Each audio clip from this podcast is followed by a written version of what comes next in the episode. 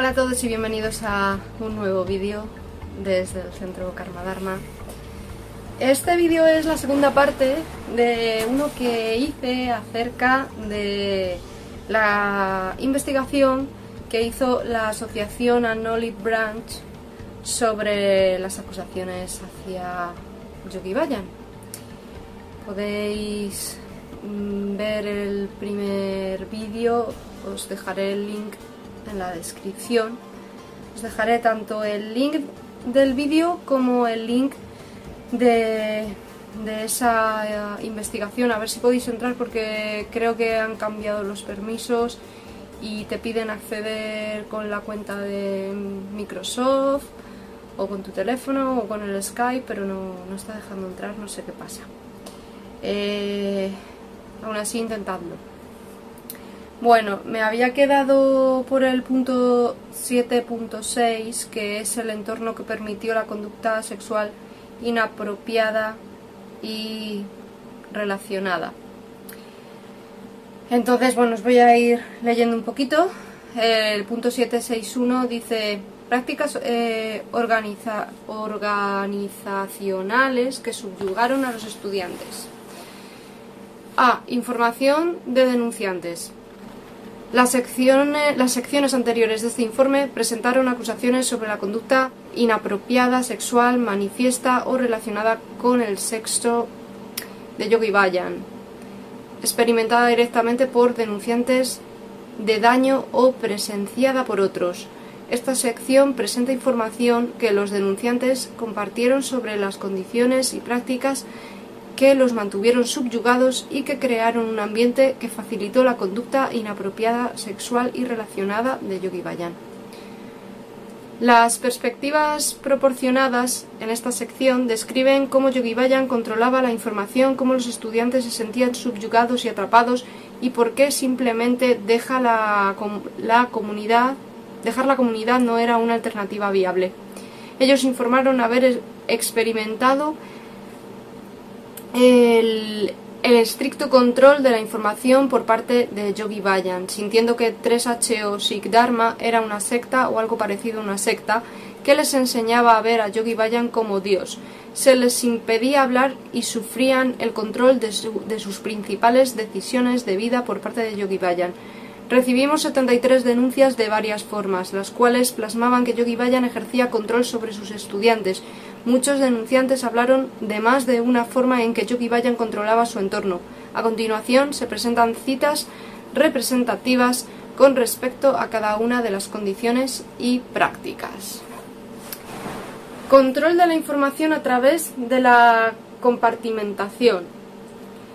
Once personas explicaron por qué la mayoría de la gente en la comunidad no sabía sobre la conducta sexual inapropiada de Yogi Bayan. Dijeron que él guardaba secretos y mantenía a la gente en la oscuridad sobre muchos aspectos de su vida y las organizaciones que operaba.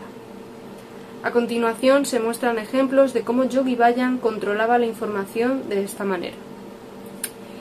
El denunciante número 27 dice, Yogi Bayan era un psicópata narcisista, sabía cómo compartimentar, Solo era consciente de lo que él quería que yo fuera consciente. Hizo a la gente cómplice. Su método era dividir y conquistar. Nos dividió a nosotras, las, sectarias, unas contra otras. La número 3 dice, Yogi Bayan mantuvo las cosas compartimentadas. Podrías estar por décadas y no ver nada. 209. La mayoría de las personas de la organización son inocentes. Yogi Bayan creó un mundo segmentado y compartimentado la gente le creía. Creó un laberinto. Creó un laberinto que una mente occidental no entendería. Un gran número de personas no se daban cuenta. Otras miraban deliberadamente para otro lado. Algunos fueron cómplices. El número 106 dice. Es difícil de entender hasta qué punto todos estábamos dispuestos a dejar que este hombre hiciera lo que quisiera y cubrirlo todo con el crecimiento espiritual. Estaba enamorada de él, la mayoría de nosotras lo estábamos, y veíamos lo que queríamos ver, creíamos todo lo que nos decía. Queríamos tanto que fuera verdad. También era un maestro en aislarnos para que solo viéramos lo que él quería que viéramos. Había muchas personas muy cercanas a él que realmente, auténticamente, no lo sabían. Podemos decir ahora, oh, vamos, ¿cómo podrían no saberlo? Pero nunca nos atrevimos a hablar de tantas cosas por miedo al rechazo o a perder ese vínculo especial con él. La gente no lo sabía, él era un maestro en eso. El número 55 dice de una carta de Yogi Bayan. Nunca entendí el sistema aparentemente feudal de la organización en el que la mayoría de los asuntos temporales del Dharma parecían controlados por ti con poca participación o participación consensuada del resto de nosotros. Los estatutos constitucionales del Sikh Dharma institucionalizan muy claramente esta regla de una sola persona en sus manos. 2. El número 2 dice, todos tenían una historia diferente, todos estaban enfrentados entre sí, nadie conocía el panorama completo. Entorno de secta. Sin ser cuestionados sobre este tema, 14 denunciantes declararon voluntariamente que 3H o Dharma era una secta o que sentían que habían estado en una secta. El 27 dice, estaba arraigado en nosotros. No escuches, estaba arraigado en nosotros lo siguiente, no escuches la negatividad. Ahora creo que fue una secta. Estábamos controlados mentalmente en un comportamiento de culto. Las mujeres se sentían privilegiadas de tener relaciones sexuales con el maestro. 54. Si te marchabas por cualquier motivo, era un chivo, eras un chivo expiatorio, flagelado, y te dijeron que irías al infierno por vidas de malas encarnaciones. El mensaje era acata la disciplina o destruiremos tu persona. Se convirtió en una organización de culto versus espiritual. Esto voy a hacer un inciso porque esto de, ir hasta el infierno se lo han dicho a una conocida mía cuando se fue de la calza. 60. Mi padre me metió ahí, entre sacheo. Es un culto. La gente antepone a Yogi Vayan por encima de sus propios hijos. Después de que me fui, fue difícil. Sentí que había salido de una secta. La número 4 dice, Éramos alimentados con sistemas de creencias, era una mentalidad de culto. 237. Era un culto. Nos decían que si la gente se iba, no deberíamos hablar con ellos porque contaminaría nuestra conciencia. 68. Estar en una secta durante 15 años es el mejor momento de, en el mejor momento de mi vida me privó de una vida normal. Reingresar al mundo después de que me fui fue una transición difícil. 214. Mi hija fue adoptada por esta secta a los 16 años con una enorme cantidad de ventajas, trabajos de alto nivel, joyas, viajes, etc. Y los Sikhs en española la separaron de nuestra familia entera. No he visto ni escuchado de mi hija en 28 años. Mañana es el cumpleaños de mi hija. Nadie en el culto Sikh me dirá dónde está mi hija o cómo comunicarme con ella. He llorado por ella más allá de las palabras. Mi corazón se ha roto. Mi familia fue destruida por este culto. Otro apartado ver a Yogi Bayan como un dios. Siete denunciantes dijeron que entendían que Yogi Bayan era dios o que habían sido educados para verlo de esa manera. Este punto de vista los llevó a comprometer su propia persona al servicio de alguien que consideraban todopoderoso. Como presentamos anteriormente, esta percepción de Yogi Bayan también era sostenida por varios simpatizantes. 134. Podría preguntar ¿por qué, por qué no me fui o por qué no entregué mi amor a un hombre diferente, por qué éramos tan leales. Es más, un amor por Dios. Parecía tan atado a mí, mi visión y mi compromiso con Él como maestro espiritual, que no tenía la conciencia para verlo como lo que era, un abuso depredador. Ahora la tengo. 137. Nací y crecí para creer que Yogi Bayan era Dios y mis padres me dijeron que hiciera todo lo que él decía sin preguntar. 44. Nací dentro de 3HO. Yogi Bayan me puso nombre. Me enseñaron que su palabra era palabra de Dios. 86. Yo era un estudiante devoto. Yogi Bayan era Dios para mí. 158. A los niños pequeños se les decía este es Dios. Cultura que impedía hablar. Nueve denunciantes comentaron que Yogi Bayan les impedía hablar porque temían las consecuencias de hacerlo. Habían observado que quienes hablaban solían ser rechazados, avergonzados o expulsados de la comunidad. El número 78 dice, Los primeros 30 años de mi vida viví y respiré lo que me enseñaron y me dijeron que hiciera. No era una opción decir que no. Vi cómo trataban a otros que decían que no. Yogi Bayan les gritaba y perdía interés en ellos. Esta cultura también es la razón por la que muchos de nosotros racionalizamos nuestras experiencias de asalto, que Yogi Bayan nos estaba desafiando por nuestro propio bien. 239. Era una cultura de encubrir las cosas y no creerle a nadie que hablara en contra de Yogi Bayan. Era la cultura en la que crecimos. Todos estábamos aterrorizados de hablar en contra de Yogi Bayan. La gente te destruiría a toda costa si lo, si lo hicieras. 103. En la comunidad de 3HO ha existido una cultura que no permite que las personas digan su verdad.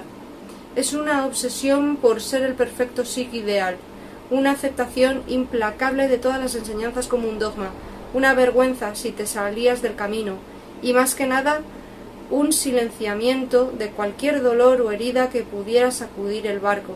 Expresar cualquier queja a lo largo de los años nunca ha sido bienvenido, y cuando experimenté el abuso y la manipulación de primera mano, nunca hubo un lugar seguro para hablar de ello. 215. Fuimos silenciados por el miedo a ser excluidos, atacados y repudiados por nuestra familia espiritual. 39. El miedo a decir algo era abrumador. Había visto a otros seres humillados y degradados por hablar. Voy a hacer otro inciso porque esto me recuerda, es que me vienen ahora muchos recuerdos cuando yo hice la formación, eh, había veces como que hablaban de alguien que había sido alumno y decían a lo mejor, sí, bueno, este terminó haciéndose eh, chamán, o este terminó haciéndose, ¿sabes? Como, como medio humillándoles, como diciendo, no, el verdadero camino y lo más sensacional es ser profesor de Kundalini Yoga y seguir esta doctrina y no desencaminarte. ¿vale? Te lanzaban como pequeñas indirectas para que se te quedasen ahí.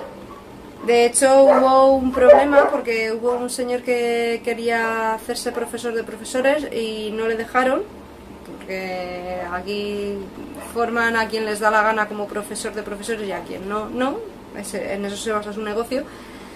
Y hubo un señor en Galicia que lo hizo por su cuenta y como que le tenían ahí hecha la cruz, pero el tío siguió haciendo el curso formando a profesores de Kundalini Yoga por su cuenta y al final yo creo que se le tuvo que reconocer. Eh, bueno, el, siguiente apartado es control de las principales decisiones de vida.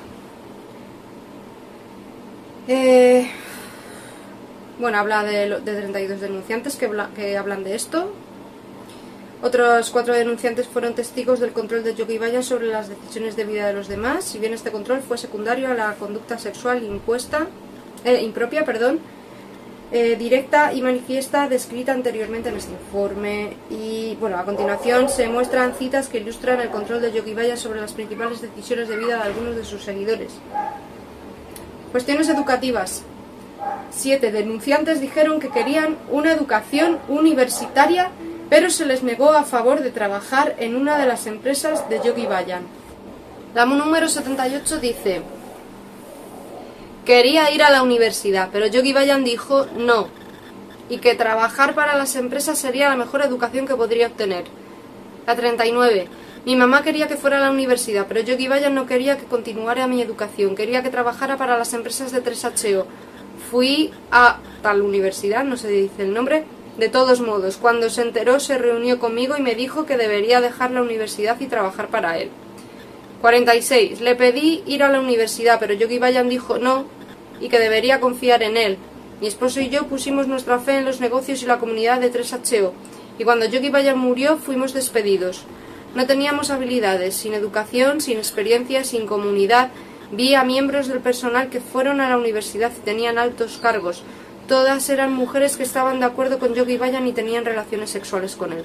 Claro, es que cómo vas a dejar ir a la universidad al rebaño Si vas a la universidad, sales del entorno, te das cuenta de todo y te vas y te quedas sin te quedas sin el rebaño. Y luego mira, se muere y les echan a la calle. Em, matrimonio. Siete denunciantes hablaron del daño que experimentaron porque Yogi Bayan dirigió sus decisiones sobre con quién casarse. Una persona expresó sus pensamientos sobre los motivos de Yogi Bayan para casar personas que no se conocían entre sí. Esto es muy típico de las sectas, además. A 39 dijo, Yogi Bayan me llamó y me dijo que quería que me casara. Me preguntó si quería y le dije que no. Tenía 19 años, estaba asustada y mis compañeras le habían, le habían arreglado muchos matrimonios con hombres mucho mayores, 22, 23 años mayores. Eran como regalos para hombres con dinero o con pioneros de negocios. Era, éramos como fichas. 47. Yogi Bayan me dijo que me casara con mi novio. No quería, pero lo hice. Más tarde le escribí a Yogi Bayan diciéndole que quería divorciarme. Después fui a Los Ángeles para ver a Yogi Bayan. Me destrozó. Me hizo trizas en todos los niveles. Pedí el divorcio y Yogi Bayan me llamó y me amenazó. 54. Tenías que hacer girar toda tu vida alrededor de Yogi Bayan. Cuando decía estornuda, tú estornudabas. Cuando decía divorciate, lo hacías. Todo era un requisito de lealtad. 235. Estaba muy traumatizada por mi matrimonio arreglado. Vi a tantas chicas casarse con una persona terrible. Una denunciante declaró que comprendía los motivos de Yogi Bayan para casar extraños con extraños. 175. Yogi Bayan hacía que la gente se pusiera de pie en reuniones públicas y decía te vas a casar mañana por la mañana. Uno de sus métodos favoritos para manipular a sus estudiantes era casar intencionalmente a personas que no se entendían entre sí para que ambos fueran más leales a él que entre sí. Hijos. Ocho denunciantes explicaron el daño que les infligió a ellos y a sus hijos la práctica de Yogi Bayan de separar a los niños de sus padres. A continuación se presentan ejemplos. 198. Un área enorme de daño es la destrucción de familias que era endémica entre Sacheo. Cuando mi hijo tenía tres años nos aconsejaron que lo enviáramos a un gran ashram porque no tenía conciencia de grupo y no sabía su nombre completo. Fui despojada. Este niño deseado se había ido. Era inaccesible a mí. Benditos, benditos, benditos nuestros hijos. Son las verdaderas víctimas de todo este desastre. 35. Tenía siete años de edad. Yogi Bayan ordenó a mis padres y a otras personas para que enviaran a sus hijos a un grupo diferente de padres y que hubiera un, intercambio de hijos. Mi hermana mayor y yo fuimos enviadas a tal ubicación, no dicen cuál. Había remolques abandonados. Vivíamos con cierta familia. Estaba traumatizada, desubicada, maltratada, vestía ropa sucia, había suciedad por todos lados. 158. Mi madre se, se, convirtió cuando yo tenía cuatro o cinco años. Cuando tenía seis años, Yogi Bayan le dijo a mi mamá que los padres son terribles para los niños. Vivía en tal estado con cinco familias diferentes. 54. Yogi Bayan quería que las parejas tuvieran hijos y luego los enviaran a la India porque los padres no saben cómo criarlos. Te ganaste el favor de enviar a tu hijo a la India a los cinco años. Eso te liberó para trabajar de tiempo completo en la organización y también estuviste criando a un niño de una mejor manera, porque todas las escuelas estadounidenses son un desorden, pero también cortó el cordón entre tú y tu hijo. Control sobre la procreación. Diez denunciantes experimentaron el control de Yogi Bayan sobre sus decisiones reproductivas, sin embargo, el control era inconsistente. En algunos casos ordenaba un aborto, en otros casos negaba un aborto, en otros casos les dijo a las mujeres que no podían tener hijos. Además, tres denunciantes comentaron de manera más general que observaron el control de Yogi Bayan sobre la vida reproductiva de las mujeres. A continuación se presentan citas representativas de denunciantes que experimentaron u observaron el control de las decisiones reproductivas. 77. En el año tal era su asistente nocturna, lo que significaba que teníamos relaciones sexuales de manera regular. A los tres o cuatro años de haber comenzado a trabajar quedé embarazada. Yogi Bayan me ordenó que abortara. 63. Quedé embarazada a la edad de... y no lo, no lo pone. Y el hombre con el que salía tenía tal edad. Fui y hablé con Yogi Bayan para decírselo y él dijo, no se lo digas a nadie, no te preocupes por eso. Tenemos un doctor, nosotros nos encargaremos de eso. Yogi Bayan me pidió hablar con un miembro del personal para organizar un viaje a Los Ángeles donde aborté. 158. Al principio era guardia de seguridad, luego guardaespaldas, y luego quedé embarazada. Iba a abortar. Yogi Bayan no me permitió abortar. No pasaba nada sin su permiso. Dijo que el sexo significa tener un hijo y servir a tu marido. 46. Durante mi matrimonio, Yogi Bayan dijo que no debería quedar embarazada. Me llamaba todos los años en enero para decirme que no quería que quedara embarazada. 54. Yogi Bayan les decía a las personas casadas que abortaran, incluso a las mujeres casadas. Lo enmarcó como simplemente un procedimiento médico. Hallazgos. Reconocemos que no todas las personas experimentan una organización de la misma manera. Lo que es parecido a una secta para algunos puede no serlo para otros que experimentan el mismo entorno de manera diferente. No obstante, 14 denunciantes expresaron su sentimiento de vivir en una atmósfera que consideraban una secta. Sus experiencias concuerdan con lo que las fuentes autorizadas enumeran como características de las sectas y cómo las personas se ven afectadas y cómo las personas se ven afectadas en organizaciones similares a las sectas. Después de ponderar toda la información relevante disponible para nosotros, tenemos evidencia suficiente para, para concluir que es muy probable que Yogi Bayan instituyó prácticas que crearon un entorno que fue dañino para, para los denunciantes y que estas prácticas facilitaron su conducta sexual impropia y su comportamiento poco ético específicamente subyugó a los estudiantes por miedo al castigo y dictó muchas de las decisiones importantes de su vida, como si tenían su permiso para ir a la universidad, si con quién y cuándo casarse, y si tener hijos o no. El efecto neto fue aumentar su dependencia hacia él y limitar el alcance de sus vidas. Como se informó en la sección 7.1, muchos simpatizantes hicieron declaraciones positivas en apoyo a Yogi Bayan, Muchos de los que, hicieron, tales declaraciones dijeron que no podían aceptar que las acusaciones de conducta sexual inapropiada por parte de Yogi Bayan pudieran ser precisas. Entre sus razones estaban que ellos mismos nunca vieron ningún comportamiento impropio. Pensaban que todo lo que hizo fue un beneficio de los, en beneficio de los estudiantes y o creían que una persona tan santa podría hacer las cosas que no podrían hacer las cosas que los denunciantes alegaban.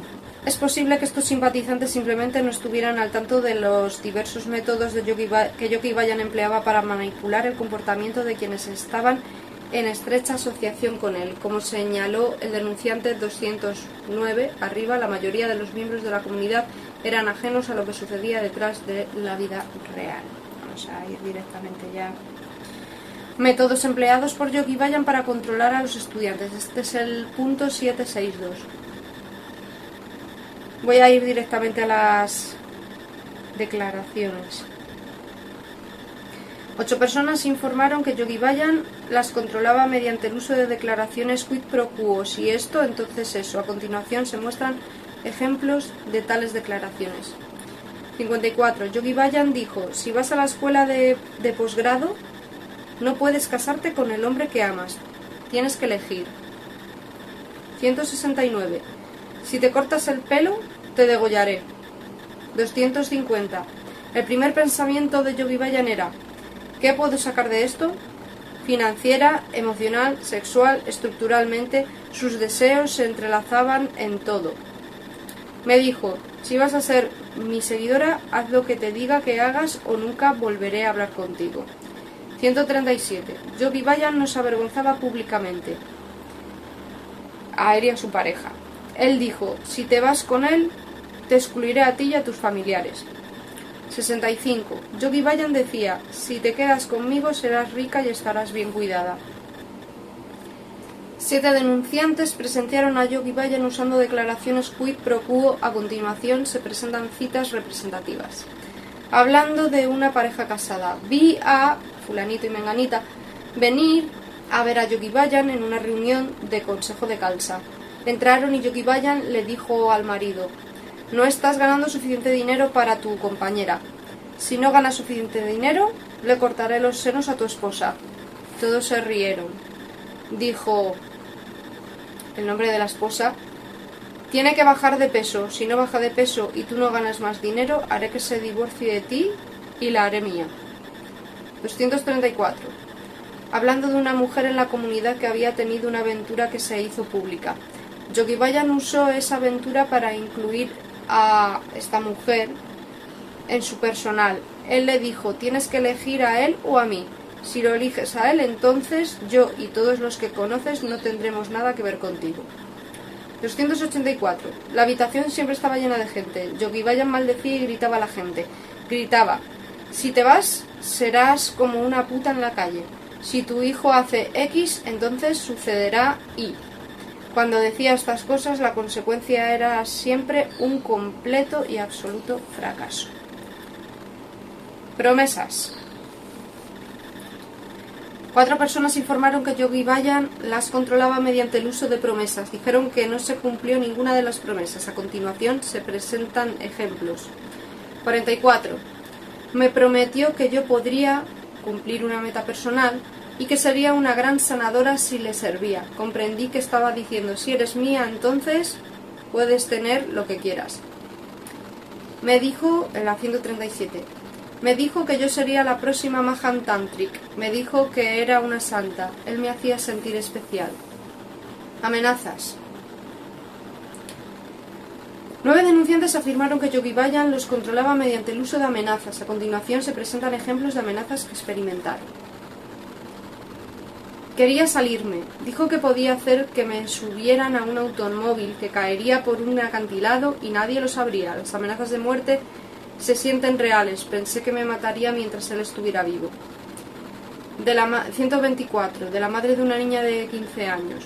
En un hotel de lujo en Santa Fe, Yogi Bayan inmediatamente bombardeó a nuestra hija sin piedad y en público frente a todo su séquito y a varios huéspedes del hotel, diciéndole nombres despectivos y amenazando específicamente con enviarla a otra nación donde al menos podría cobrar por sus servicios como prostituta.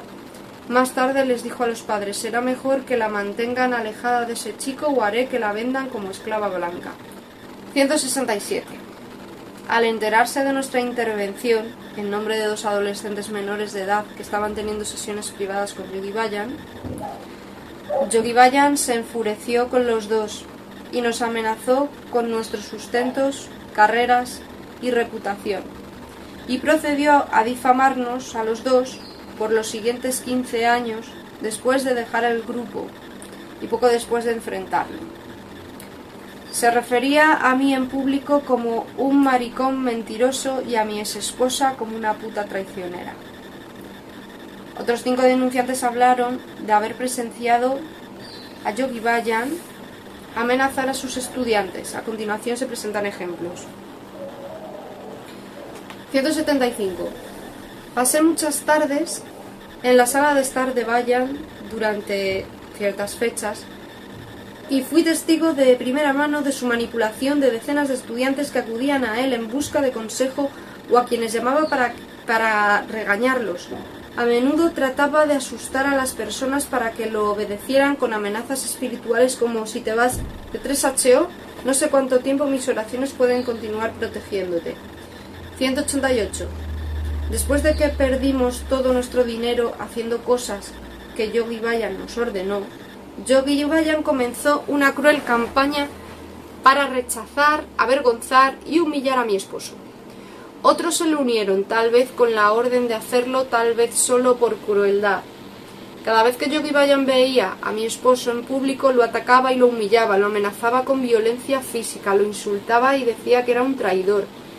También le enviaba mensajes amenazantes a mi esposo a través de miembros de la comunidad.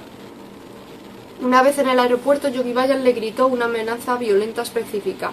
En otra ocasión, el abuso fue tan grande que mi esposo se desmayó y cayó a los pies de Yogi Bayan, quien lo pateó e insultó. Estas cosas sucedieron en eventos privados y públicos en Santa Fe. Otros se unieron como portavoces de Yogi Bayan arrinconando a mi esposo en los servicios dominicales o después de las clases de yoga para sermonearlo y humillarlo. Esto continuó durante al menos un año. Destrozó a mi marido. 170. Una vez lo escuché gritar en Punjabí por teléfono, lo cual comprendo gracias a ocho años en la India. Solo tengo que hacer una llamada y tu cadáver estará flotando en el río Ganges. Hermana, hija de puta. Calumnia. Cuatro denunciantes declararon que Yogi Bayan utilizaba la calumnia, el destierro de la comunidad y la vergüenza pública para controlarlos personalmente. A continuación se presentan ejemplos. El número 2 dice, las personas que salían eran chantajeadas, tuvo una aventura y cuando se hizo pública se hizo un gran lío. Luego puso una trampa diferente, una campaña de difamación. El 3 dice, no me amenazaron pero me, pero me satanizaron Yogi Bayan difundió rumores sobre algo que dijo que yo había hecho. Fue algo horrible que no hice, pero de todos modos fui, fui desterrada de la comunidad. 41. En el año tal, Yogi Bayan llamó a todos los que eran mis amigos y les dijo, puedes ser mi alumno o ser amigo de fulanita, porque es un mal hombre. Luego me llamó y me dijo, ¿viste lo que te hice hoy? ¿Qué pensabas? Le dije, me ahorraste mucho dinero en tarjetas de Navidad. otras cinco personas dijeron haber presenciado a Yogi Bayan hacer uso de calumnias para controlar a sus estudiantes. A continuación se presentan ejemplos. Dice el 86. Todos sabían que si alguien hablaba les pasarían cosas malas. Te casarían rápidamente, desterrarían o harían parecer como loco. Tenía la constante sensación de estar amenazada. 65. Nadie se sentía como haciendo algo. No confiábamos el uno en el otro. Si alguien decía algo, Yogi Bayan decía que no era cierto y te diría calumniadora, puta. 282.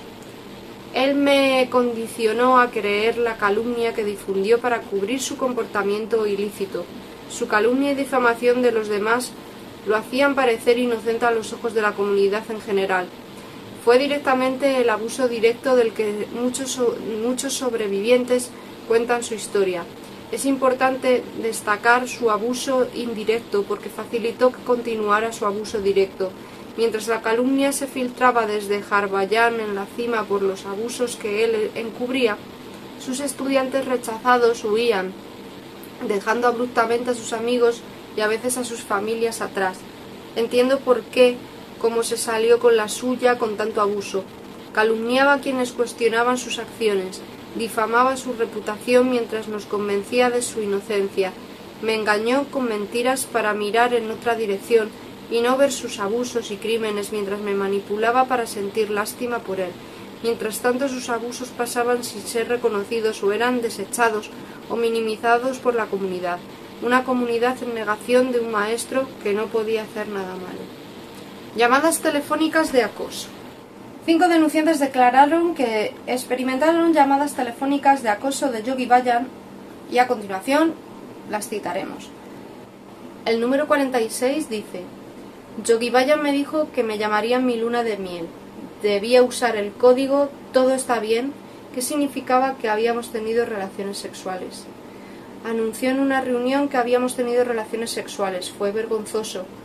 Cuando me casé, Yogi Bayan estaba en contra. Él dijo, podrías haberme tenido, pero lo elegiste a él. Podría haberte dado todo. Él no puede darte nada.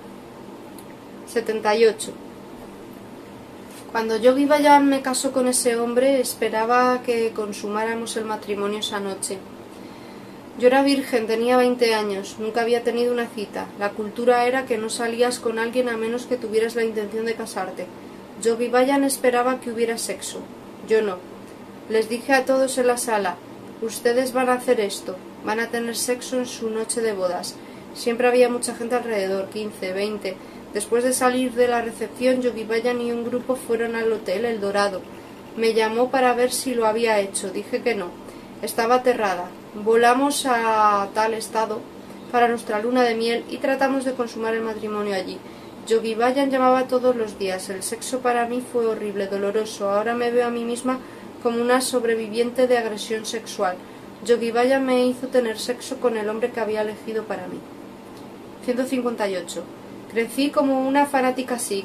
Era una buena soldado. Cuando Yogi Bayan me dijo que me casara, lo hice.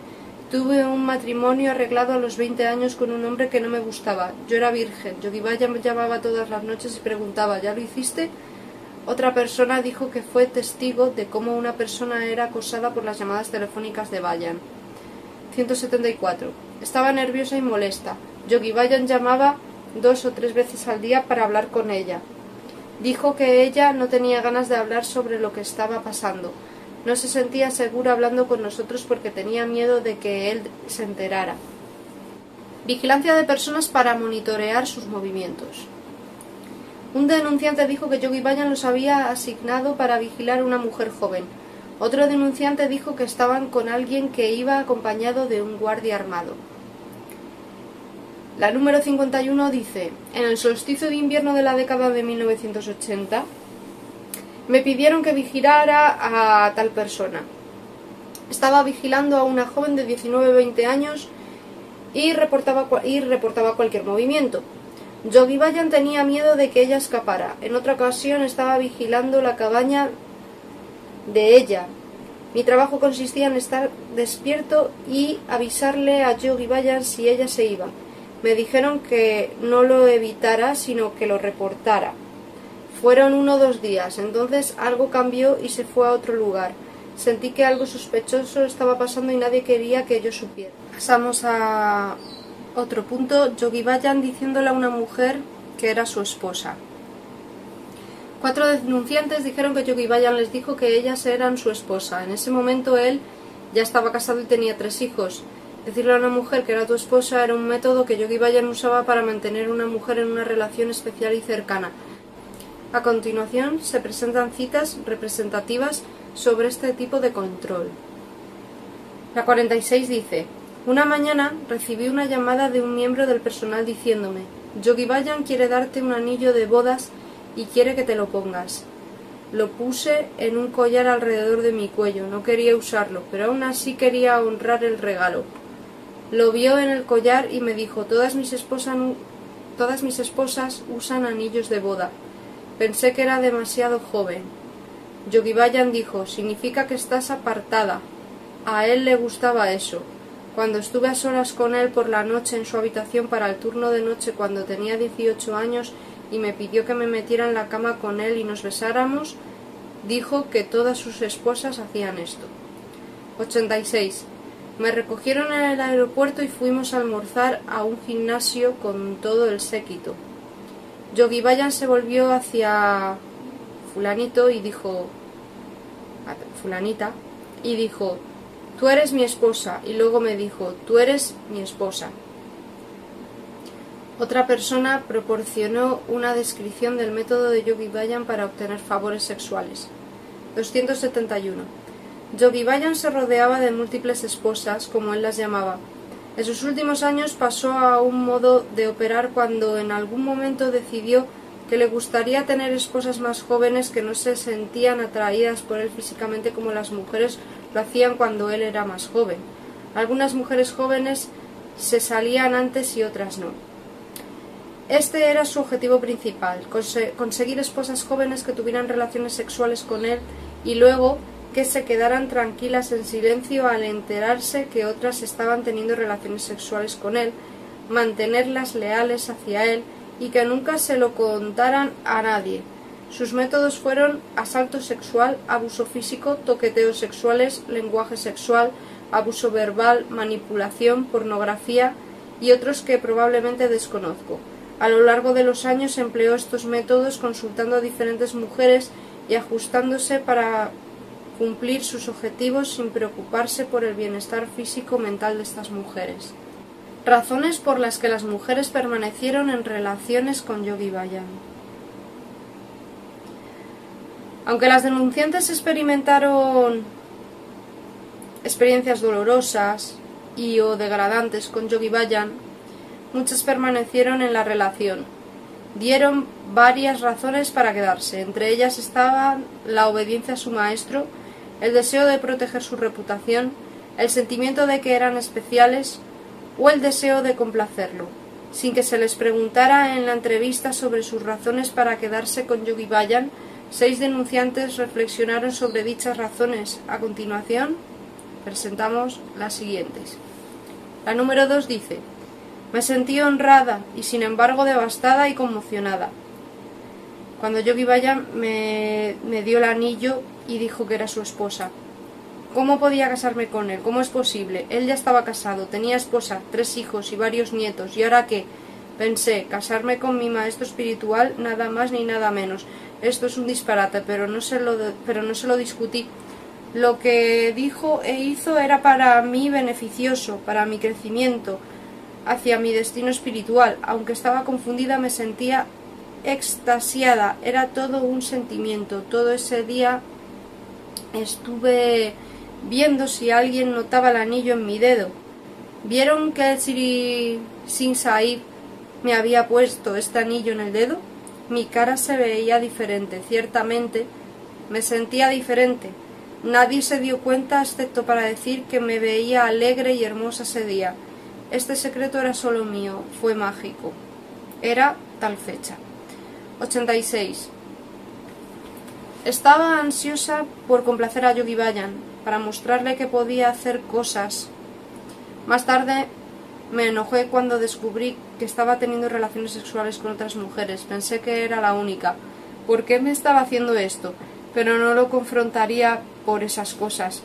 Era una herejía cuestionarlo. Hacía todo lo, hacía todo lo que decía para verme bien ante sus ojos. 77. Estaba llena de ira y vergüenza. La, la mía no era una relación apropiada de maestro y estudiante. No podía hablar. No quería traicionar a mi maestro y me preocupaba el impacto en la comunidad. El sexo con Yogi Bayan no tiene nada que ver con ser un Sikh. Era un estudiante con un maestro. Tenía entendido que no importaba lo que un maestro espiritual le pidiera a un estudiante. El estudiante debía obedecer incluso si el maestro le decía que saltara de un puente. Que un estudiante obedezca a un maestro sin importar lo que le, lo que le pida. Me había dicho que Yogi Bayan Ponía a prueba a la gente, era parte de mi querer ser amada y aceptada. 68. Sexo con Yogi Bayan fue una experiencia muy embriagadora. Me sentía especial, era todo un honor. Él estaba casado, pero confiaba en él, mi maestro espiritual. Hallazgos. En las redes sociales publicadas que se pusieron a nuestra disposición no encontramos confirmación o refutación de estas acusaciones de los métodos que Yogi Bayan usó para controlar el comportamiento de estudiantes de forma individual. Tampoco encontramos inconsistencias cuando comprobamos la coherencia de las acusaciones de los métodos de control y otra información que se nos puso a nuestra disposición. Después de, de ponderar toda la información relevante, disponible para nosotros, tenemos evidencia suficiente para concluir que es muy probable que Yogi Bayan empleó una variedad de métodos para controlar a sus estudiantes, incluida la compartimentación, quid pro quo, promesas, amenazas, calumnias, llamadas telefónicas, vigilancia y o decirles a mujeres que eran su esposa. La credibilidad de nuestra conclusión se ve reforzada por el hecho de que 20 personas presenciaron a Yogi Bayan emplear uno o más métodos para controlar a otras personas. Vale, vamos con resumen de los hallazgos de las denuncias de daños.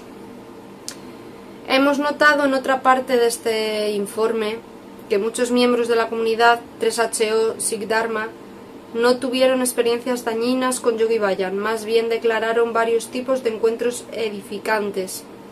Dado que los seguidores de Yogi Bayan estaban distribuidos por todo el mundo, es de esperar que aunque muchos asistían a diversas reuniones para recibir sus enseñanzas, no todos se encontraban en su entorno diario inmediato y por lo tanto no experimentaron la proximidad que experimentaron los denunciantes. Además, incluso aquellos que dijeron que estaban en el entorno inmediato de Yogi Bayan, de guardia, preparando y sirviendo comida, llevándolo a diferentes lugares, etc., no estaban presentes a puerta cerrada donde supuestamente se cometieron los daños más atroces. Esta sección del informe resume el número de denuncias de daños reportadas en las secciones anteriores 7.2, 7.6, consulte la tabla 2 en la siguiente página. Si bien la investigación incluyó a 36 personas que fueron denunciantes de daños, cada persona experimentó más de un tipo de daño durante y a menudo mucho tiempo después de su, permanencia con Yogi Bayan.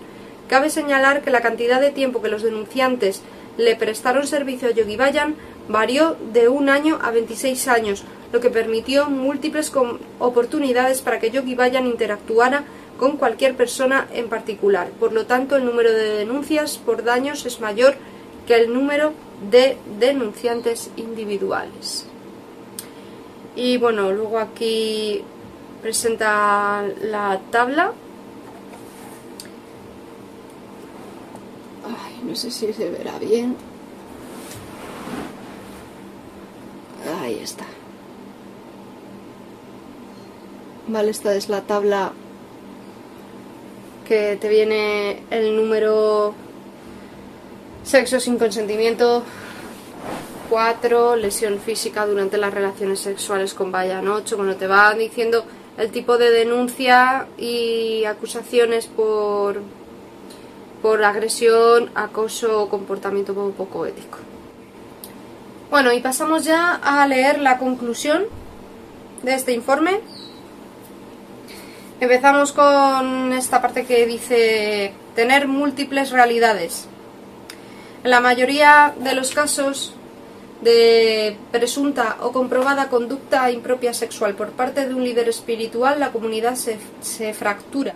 Hay quienes se ponen del lado del líder y dicen, entre otras cosas, que las personas que hablan mienten, que sedujeron al líder y o que la relación fue simplemente una aventura entre adultos que dan su consentimiento.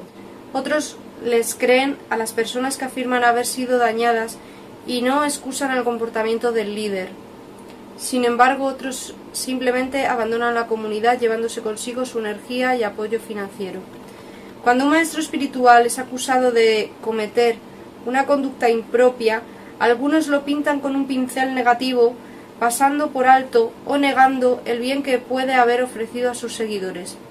El caso de Yogi Bayan no es diferente. En sus informes de apoyo a él, los simpatizantes de Yogi Bayan dejaron en claro que tocó profundamente a muchas personas y les ofreció un camino a seguir en sus vidas que fue edificante, sino redentor.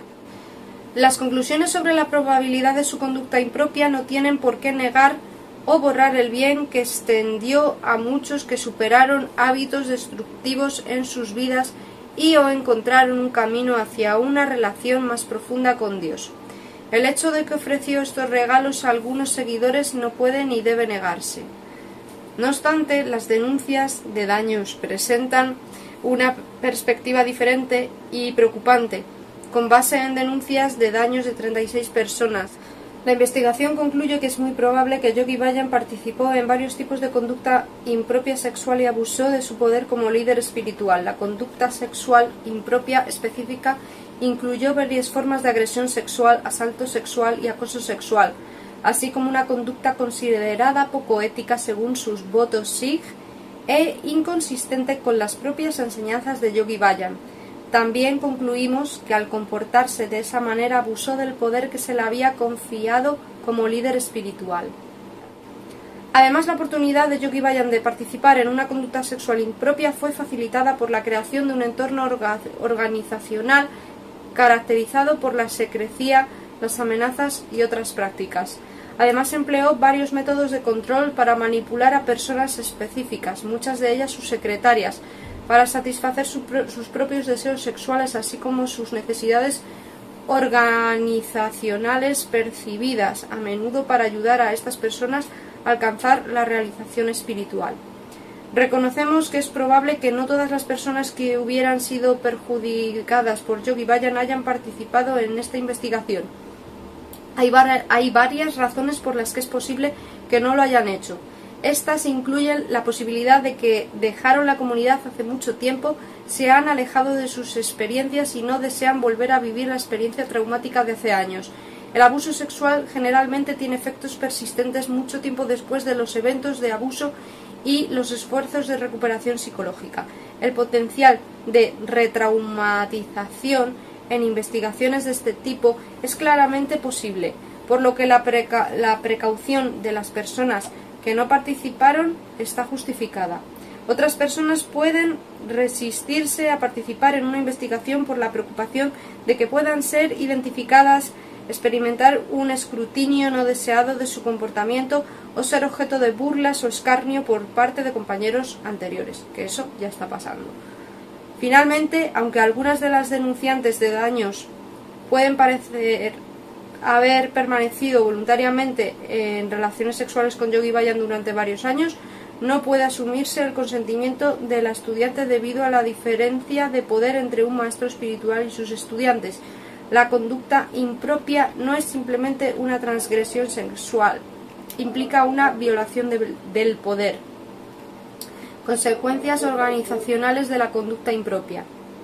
En las organizaciones en las que se reconoce una conducta sexual impropia, se producen consecuencias a nivel organizacional e individual para los denunciantes de daño.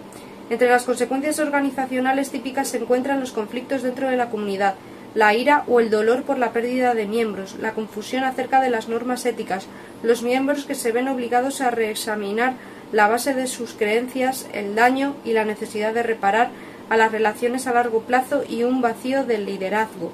Para, preparar, para recuperarse de estos golpes traumáticos se necesita un trabajo de reparación de daños considerable para restaurar un fuerte sentido de identidad comunitaria y solidaridad. En 3H o Sigdharma en este momento los miembros están claramente divididos y es evidente que hay mucho dolor. Siguiendo adelante. Nuestros hallazgos de esta investigación concluyen que muy probablemente Yogi Bayan participó en conducta sexual impropia y, relacionada. Nuestros hallazgos también sacan a la luz las múltiples realidades percibidas por los miembros de 3HO Sikh Dharma. En este informe hemos reconocido las convicciones de los simpatizantes de Yogi Bayan como representaciones precisas de sus creencias sobre Yogi Bayan como maestro y también hemos reconocido la legitimidad de las experiencias de los denunciantes. Sugerimos que el éxito en mantener ambas perspectivas en el mismo lugar requerirán que los miembros disciernan y decreten el propósito colectivo de la organización en el futuro. Una pregunta clave para la comunidad será cómo identificar, restaurar, preservar e impulsar lo que es el valor fundamental para la comunidad en su conjunto. Algunos simpatizantes dijeron que ven este momento en un contexto histórico y señalaron la necesidad de que la organización se purgue a sí misma cada 30 años aproximadamente. Otros han sugerido que las enseñanzas pueden prevalecer ahora sin la sombra de la duplicidad que ha cubierto a la comunidad durante muchos años. Ofrecemos algunas preguntas adicionales para su consideración. ¿Cómo es posible que las voces de varias mujeres que alegan una conducta sexual impropia y abuso de poder a manos de Yogi Bayan hayan sido desatendidas durante tanto tiempo en una comunidad arraigada a la compasión? ¿Es dicha secrecía benéfica para los objetivos generales de 3HO Sigdharma? En el futuro, ¿puede la comunidad unirse en torno al propio consejo de Yogi Bayan de seguir las enseñanzas y no al maestro? Finalmente, entendemos que aceptar los hallazgos de este informe, es decir, la probabilidad de que Yogi Bayan haya participado en una, conducta sexual impropia seguirá siendo difícil para algunas personas de la comunidad. No obstante, sugerimos respetuosamente que reconciliarse con esta probable verdad y el daño que ha causado a algunos de los suyos puede ser una forma de que 3H Dharma siga adelante. Bueno, y sí que es verdad que ha habido mucho dolor, pero hay sobre todo mucha, mucha ira por parte de los que apoyan ciegamente a Yogi Bayan y están llegando al punto de amenazar a otras personas, pero amenazarles desde el buen rollo, ¿no? Como dice una, amiga del grupo de Prenca, eh, que primero te lanza la maldición gitana y luego te dice bendiciones. está ocurriendo que hay personas que, que están diciendo que van a ir al infierno, lo vas a pagar con el karma y bueno, a Snatan Kaur le han llegado a decir que, le va a dar un cáncer de garganta o que algo le va a pasar a su hija, pero va a ser el, el karma el que lo haga. Bueno, sin más, que se ha hecho muy largo este vídeo, que ya casi se me ha hecho de noche. Eh, os vuelvo a dejar el link con el informe completo y el próximo vídeo será sobre el comunicado que ha hecho la asociación de Cities Inside eh, en contra de este que acabo de leer de Arnold Branch. Un saludo a todos, nos vemos el próximo día, en el próximo vídeo y nada más.